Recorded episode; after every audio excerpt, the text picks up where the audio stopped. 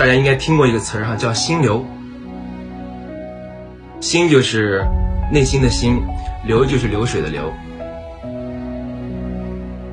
心流状态是什么？就是你觉得已经不费力、不痛苦，而且完全能够沉入到一件事情中去做事儿。所以，最好的工作状态是什么呢？最好的工作状态就是心流的状态。你已经感受不到外界的存在，你完全沉浸在这个工作中，这个是个心流的状态。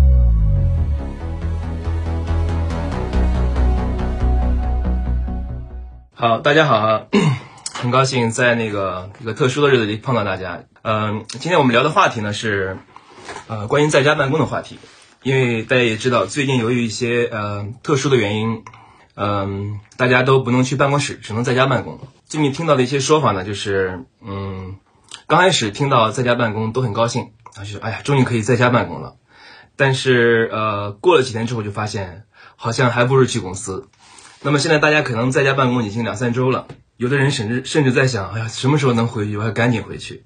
呃，所以说在家办公的体验好不好？在家办公的效率高不高？貌似是最近一个非常呃大家关注的话题。那么今天呢，我就跟大家分享一下这方面的话题。呃，其实在家办公的体验或者是效率，最最关键的一个因素，当然有好多因素，最关键的一个因素呢，其实就是呃如何能够确保专注。这也是大家提到最多的一个困惑，就是，哎呀，有一会儿有这个打扰，一会儿有那个打扰，好像效率还没有在办公室高。这是我最近听到的最多的一个大家的一个反馈。所以，我们今天先聊第一个事儿，就是专注力。那么聊完专注力之后，后面我们我们再花一点时间聊一聊，呃，在家办公的时候如何远程的跟同事协作，如何远程的跟呃领导进行沟通。我们先来谈第一个，就是说。如何确保在家办公的专注力？啊，呃，关于专注力这个事儿呢，其实不管在家办公还是在办公室，它都是一个非常重要的话题。我给大家分享一个小实验哈，曾经有一个实验是找了大概七千五百个人，让这七千五百个人静坐三十分钟啊，然后静坐完之后去问每一个人，你刚才脑子里都想了什么？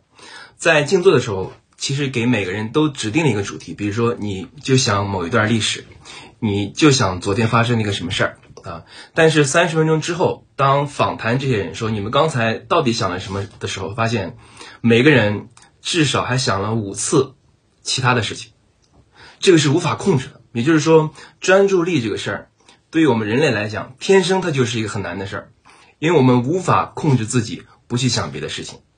在那个实验中，有人分享说：“哎，我想到了这个好吃的。”有人说：“我想去哪玩？”有人说：“我刚才想了要要不要睡一下？”就各种各样的欲望都会冒出来。这是无论在家还是在办公室，我们都会碰到的困惑。但是在家的话，这个可能就会更严重，因为在办公室其实环境比较单一，呃，只有同事，只有老板啊。但是在家的话，除了呃，办公室同事、老板之外，还有很很多其他的诱惑，而且又没有人约束我们，所以说在家办公的这个专注力呢，就变得尤其困难。呃，为什么我们需要专注力？其实无非是要希望我们在家办公的时候，工作效率仍然能够保持高效，仍然能够有最高效的产出啊。那么我们就来看一看到底高效的工作产产出它是如何得来的。其实，如果我们用一个公式算一算的话，这个很简单哈。其实工作产出无非就等于工作时间乘以单位时间的专注度，或者说单位时间的效率啊。所以它是由两个东西决定的，一个呢是工作时间，一个是专注程度，一个或者说你的效率啊。那么这两个哪个更重要呢？有一个实验呢是把在美国做的一个实验，他把学校里就是学校里呃分数高的一批同学。和分数低的一批同学拿过来，然后去跟踪他们，看看他们在学习上花的时间。后来发现，分数高的这批同学，他们在学习时间上反而是要短于那些分数要差的那些同学的。也就是说，最关键的其实不是时长，而是你的效率、你的专注度。那么刚才我提到了一个东西哈，提到了一个状态，这个状态叫什么呢？其实大家应该听过一个词儿哈，叫心流。心就是。内心的心，流就是流水的流。心流状态是什么呢？就是你觉得已经不费力，而且不痛苦，而且完全能够沉入到一件事情中去做事儿啊。所以最好的工作状态是什么呢？最好的工作状态就是心流的状态啊，就是你已经感受不到外界的存在，你完全沉浸在这个工作中，这个是个心流的状态。假设一天有八个小时，我们应该想一想里边的哪几个小时，我应该是达到一个心流状态。应该把我最大的精力，把我最高效的那段时间放在这个事儿上，而我们需要去忽略一些肤浅的，或者说呃不那么重要的事情，啊，因为每个人一天中的心流状态是有限的，啊，我们是没有办法一天八个小时、十二个小时都保持心流状态。好，刚才说了这么多哈，其实无非我们想说的是什么呢？无非想说的就是在家办公的状态。它其实有两个东西决定，一个呢就是注意力残留，啊，第二个呢就是有没有达到心流状态，啊，那么刚才呢其实讲了这么多这个理论哈，我们接下来看一下，就是如果我们想达到一个呃在家办公仍然能够比较高效、比较专注的状态，到底应该怎么做啊？应该怎么办？我先呃整体来说一下哈，其实整体分为两大块儿。一个呢就是形式上的，另外一个呢就是呃更深层次的内心上的。那接下来呢，我们再说一点更重要的，就是说我们应该在呃在家办公的时候用什么样的方式，用什么样的节奏，尽量让我们能够保持专注啊。我给大家分享啊这么四个不同的方式哈。呃，我们先看第一个方式，这个方式叫什么呢？它有一个名字哈，叫。双峰工作法，双呢就是两个那个双，峰呢就是山峰的峰。大家听到这个名字，可能想到了，它就是关于两个波峰的工作方法。这是什么意思呢？呃，有一个人，有一个名人，他是这样的工作方法啊。这个人，如果大家是呃比较懂呃比较熟悉心理学或者哲学的话，应该认识，就荣格，嗯，一个伟大的心理学家、哲学家哈。他用的就是双峰工作法。什么叫双峰工作法？就是。我一天，我一天有两个高峰，一个高峰给我的工作，一个高峰给我的休息或者休闲啊。比如说荣格，他一天当中他在工作的时候什么都不干，可能你都找不到他，他不会被任何事情打扰，他只工作。有可能今天三个小时，有可能今天六个小时，他要把这个事情想清楚啊。但是，一旦过了这个也工作的波峰，进入到他休闲的波峰的时候，他会彻底放开。专门去休闲，专门去休息。对于我个人来讲，我有的时候比较喜欢这样，就是如果今天有一个事儿，我会专注把这个事儿做完、啃完。做完之后，这个事儿抛在脑后，我想怎么玩怎么玩。啊，这是一种方式。啊，第二种是什么呢？第二种叫节奏工作法。什么叫节奏工作法呢？从名字大家应该也能看出哈，就是你的工作是根据一定的节奏，比如说哈。啊，我今天的节奏是什么样子呢？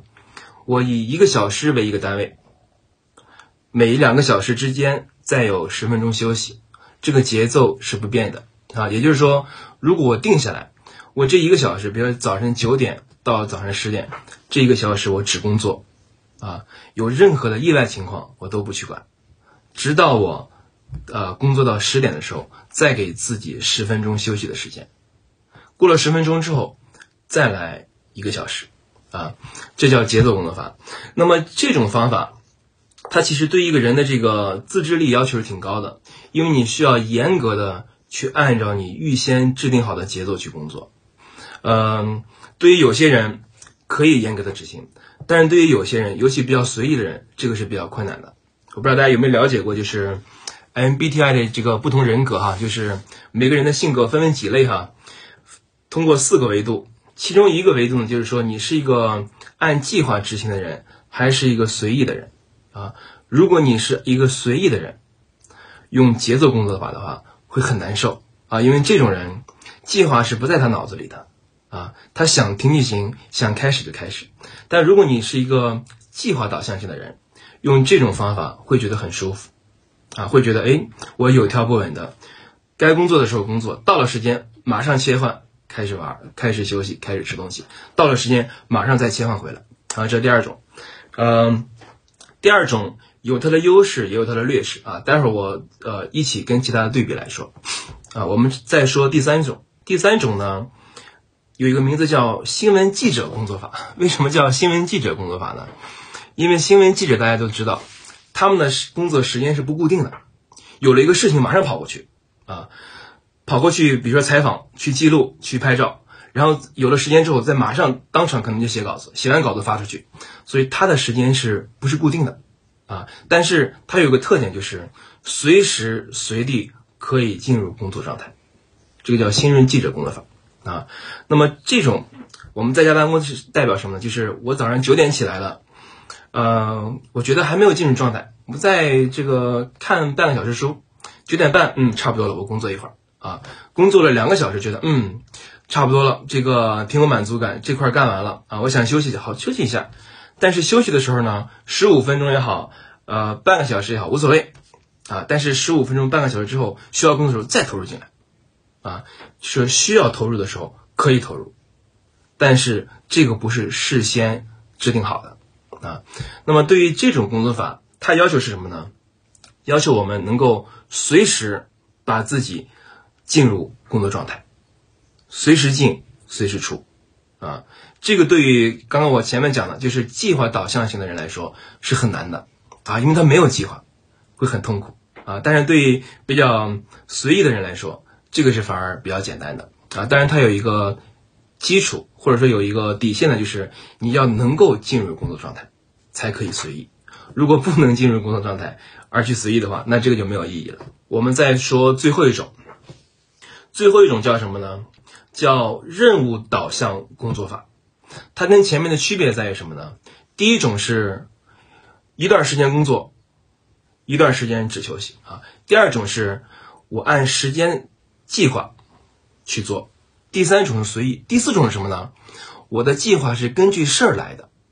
比如说我今天有三个事儿，我就把这三个事儿做完。第一个事儿，不管它是一个小时、两个小时还是三个小时，我把它做完为止。